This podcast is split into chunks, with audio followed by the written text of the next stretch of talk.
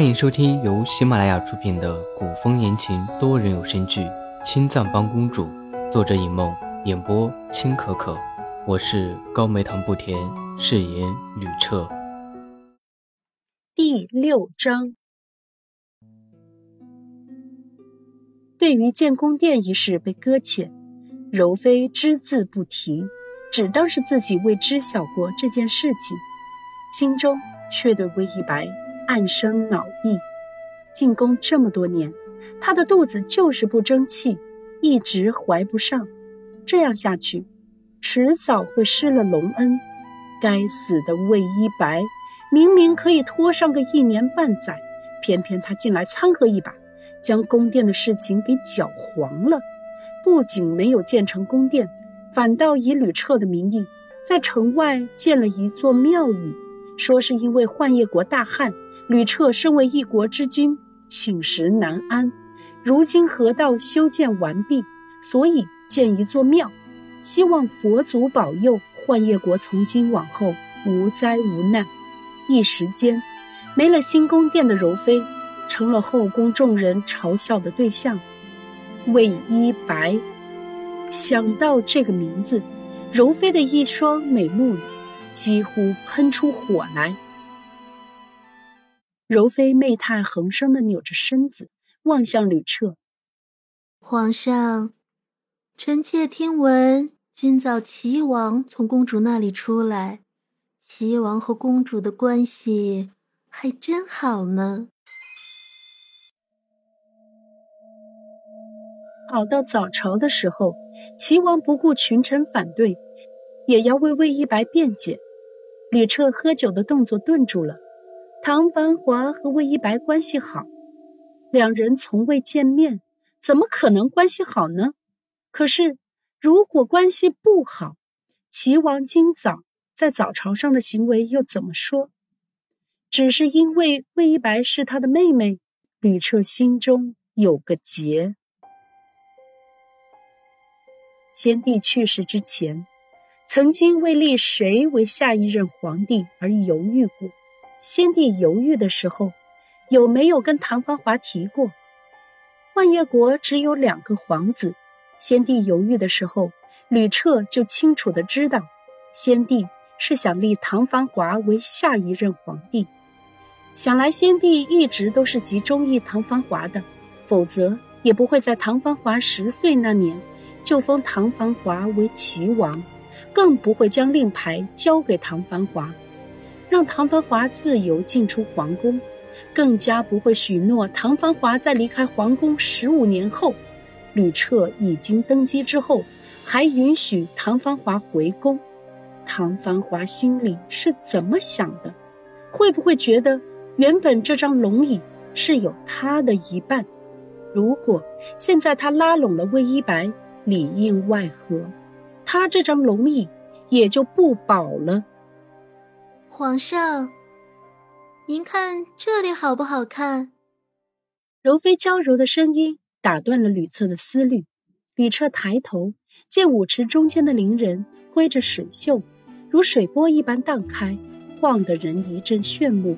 抛开恼人的想法，吕彻搂住柔妃的肩膀，往怀里带了带，朗声笑道：“好，好看，赏。”柔妃大红的衣袖一扬，笑得艳丽。你们还愣着做什么？还不赶紧谢恩？明明没有柔妃的份，柔妃却谢吕彻，这分明是讨赏。吕彻大掌抬起柔妃的下巴，眯着眼睛问柔妃：“爱妃要什么赏赐？”看着吕彻眯起的利眸。柔妃心中一惊，生怕自己触了吕彻的眉头，赶紧将原本想为自己也建一座庙的想法生生吞下，换上一副楚楚可怜的模样。皇上，这几日皇上勤于政事，好几日没有好好休息了，臣妾求皇上赏赐臣妾一天时间，让臣妾好好陪着皇上。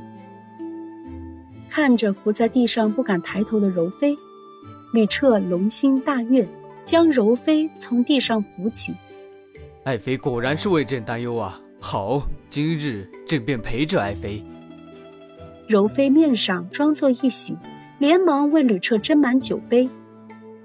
皇上，这酒是臣妾家乡的酿法，皇上可还喜欢？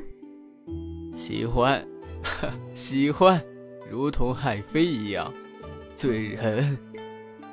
看着醉意朦胧的吕彻，后面站着的太监总管十分头疼。哎呦，这到底是劝还是不劝？劝了，皇上不高兴。柔妃也不高兴，不劝公主不高兴，江山社稷也不高兴。哎呀，这可怎么办？柔妃身边的小肚子见太监总管一脸难色，赶紧上前扯开太监总管。总管公公，主子做事儿，咱们做奴才的插什么嘴不是？要是惹得主子不高兴，也就一句话的功夫，咱们这脑袋就得撞上刀口。您啊，要是得空，小的请公公去赌两把。小肚子凑近太监总管的耳边，到时候就算真追究下来，也就几板子的事情，总比掉脑袋强多了。太监总管点头，随着小肚子去房门口，偷偷休息了一阵。过了几天，唐繁华亲自祭天求雨。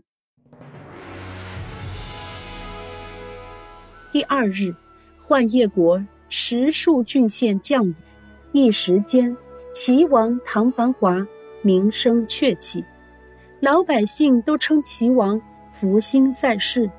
整个幻夜国，连三岁的孩童都知道福星齐王。在幻夜国大旱的时候，连夜进宫，带领群臣开仓放粮，修建河道，救百姓于水火之中。之后，便是以通天的本事向上天求雨，缓解了整个幻夜国的危机。魏一白看着从天而降的雨丝，媚眼如冰，是凑巧。刚求过雨，老天便下雨。如今唐繁华有了老百姓的拥护，下一步要做什么？吕彻沉溺后宫酒色，唐繁华若是有什么异心，怕是谁都拦不住。唐繁华，这人该怎么处置呢？我幻夜国大汉，急需各位国之栋梁点赞。收藏、评论、转发、订阅，旅车再次多谢诸位。